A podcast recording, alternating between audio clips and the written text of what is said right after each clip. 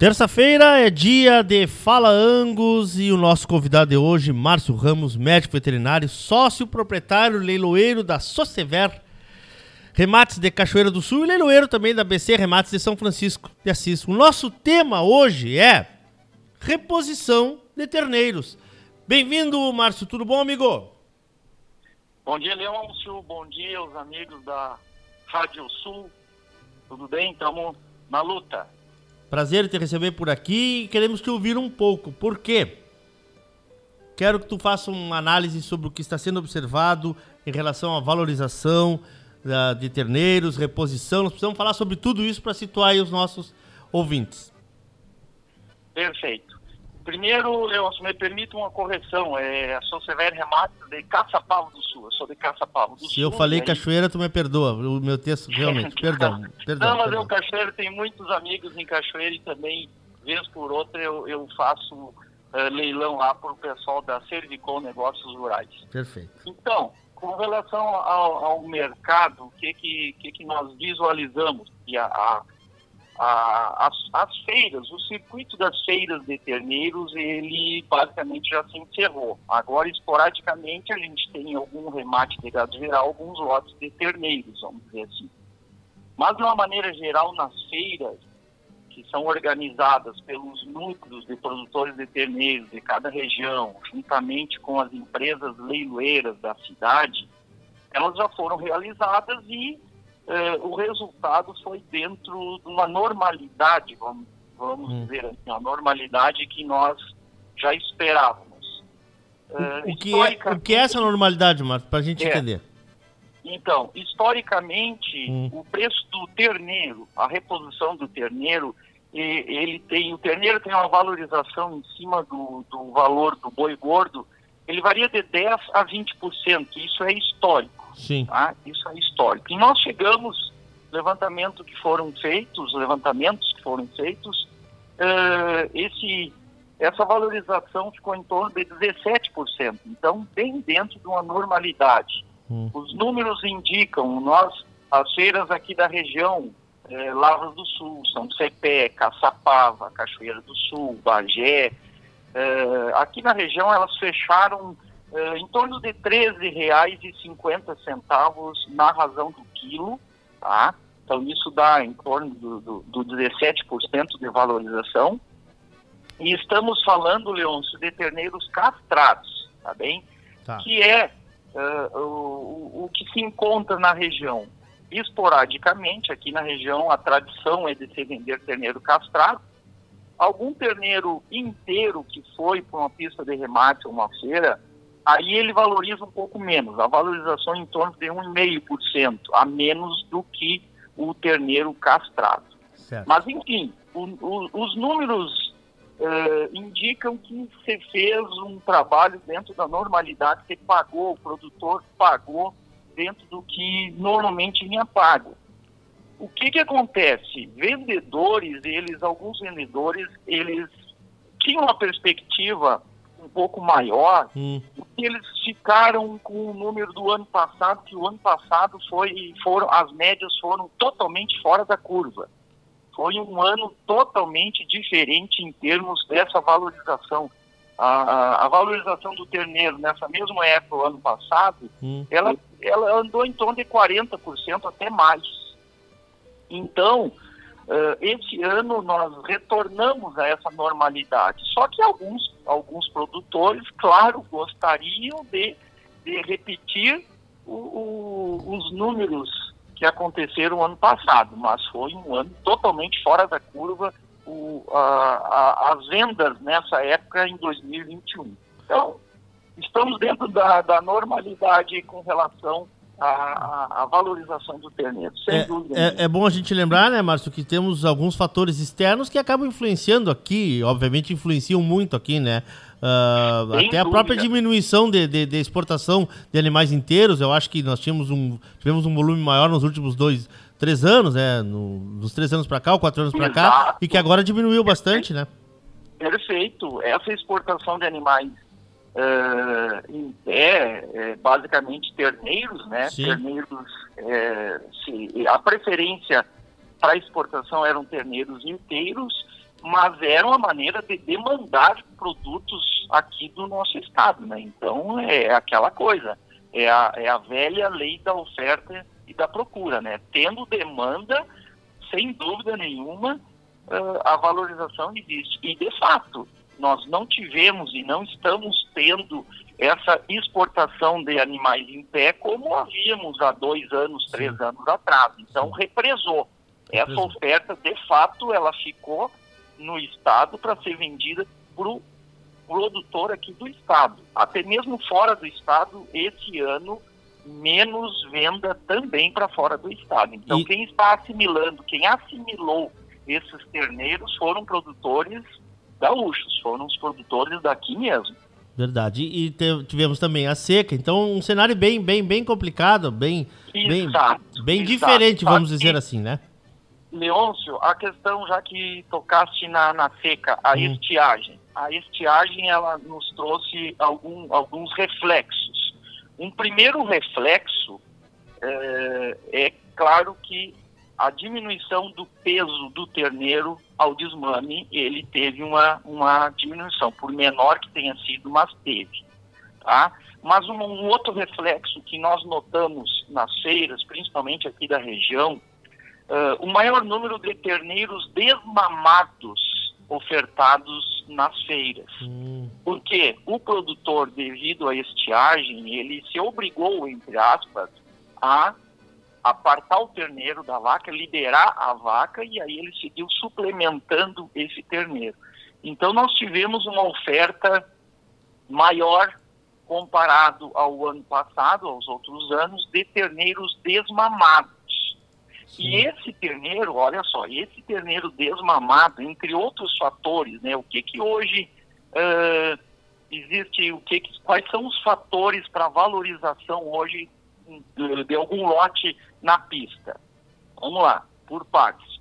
A diferença de castrados inteiros eu já citei. Isso aí, sem dúvida, Sim. o terneiro castrado ele é mais valorizado.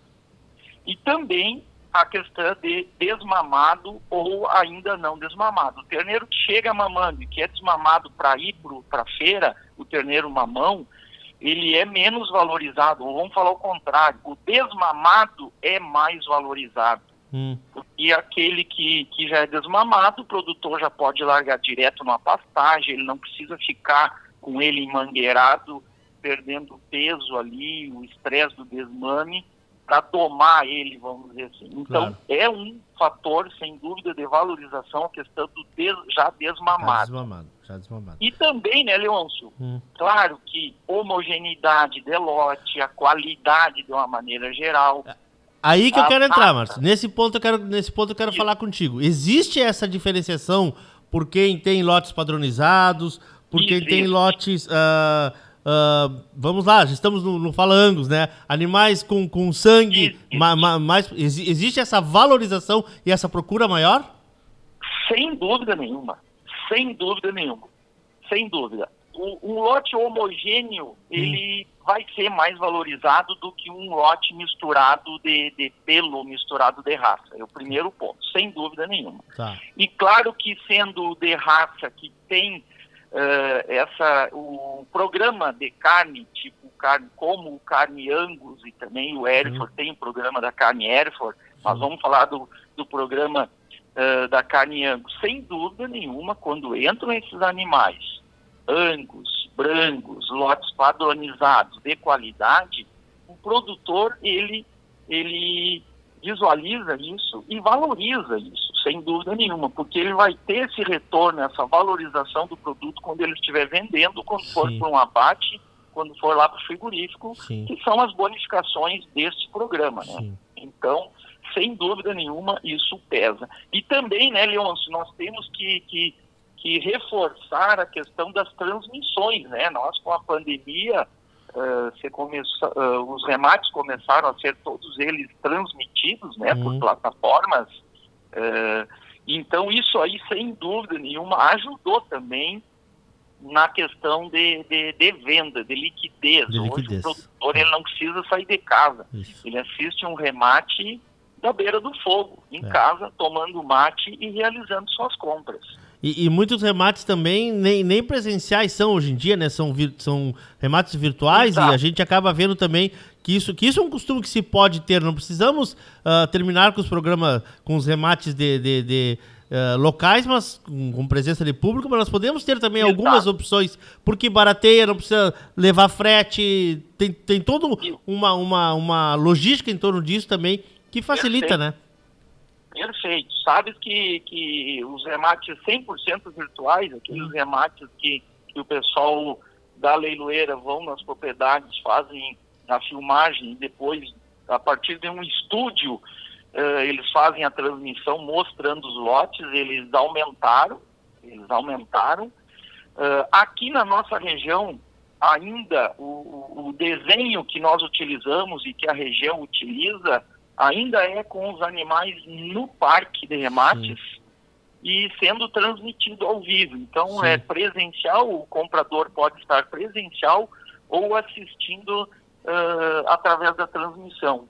Por que isso, Leôncio? Os nossos, aqui na nossa região ainda são, são muitos produtores e produtores, às vezes pequenos produtores também oferecendo seu gado. Então, o remate 100% virtual, quando ele é de região de, de, de quantidades maiores do mesmo local, de instâncias que estão oferecendo gado, ele aí facilita bastante. Perfeito. Mas o nosso desenho, o desenho que nós optamos e, e está tendo sucesso, é esse desenho de Híbrido. os animais todos no parque dos Claro. sindicatos, Claro.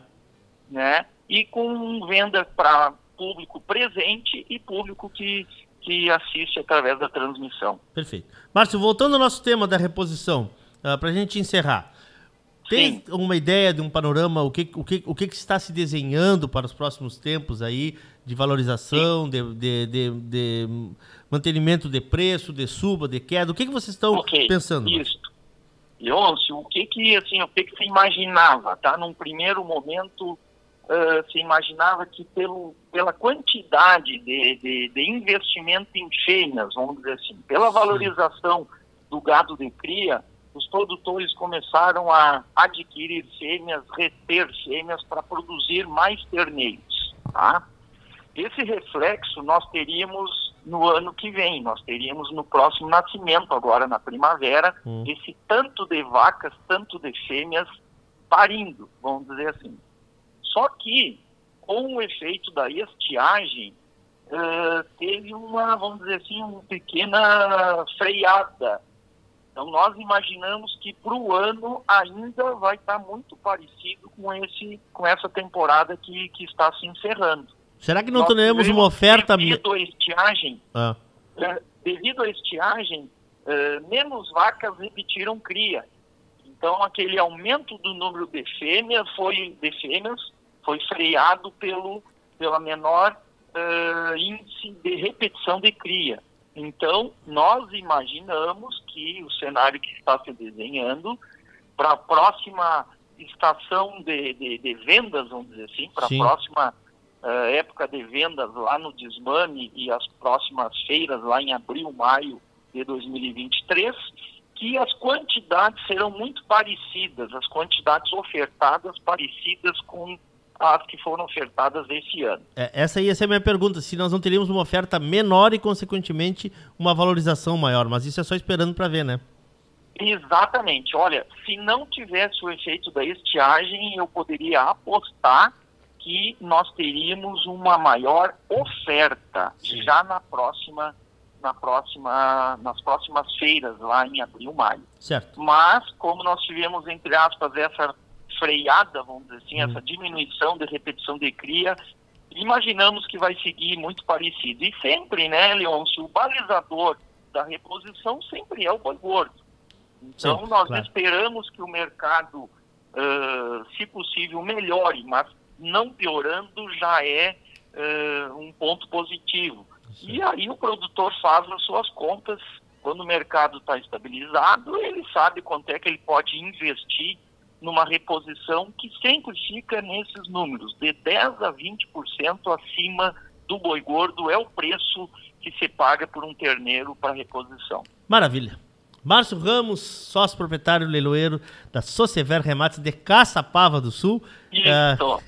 obrigado, Márcio. Obrigado pela tua atenção com a gente aí. Parabéns pelo trabalho e até a próxima. Eu que agradeço a oportunidade. Mais uma vez, um abraço a todos os ouvintes, a ti e a todos os ouvintes da Rádio Sul. Vamos falando mais. Abraço. Beleza, abraço.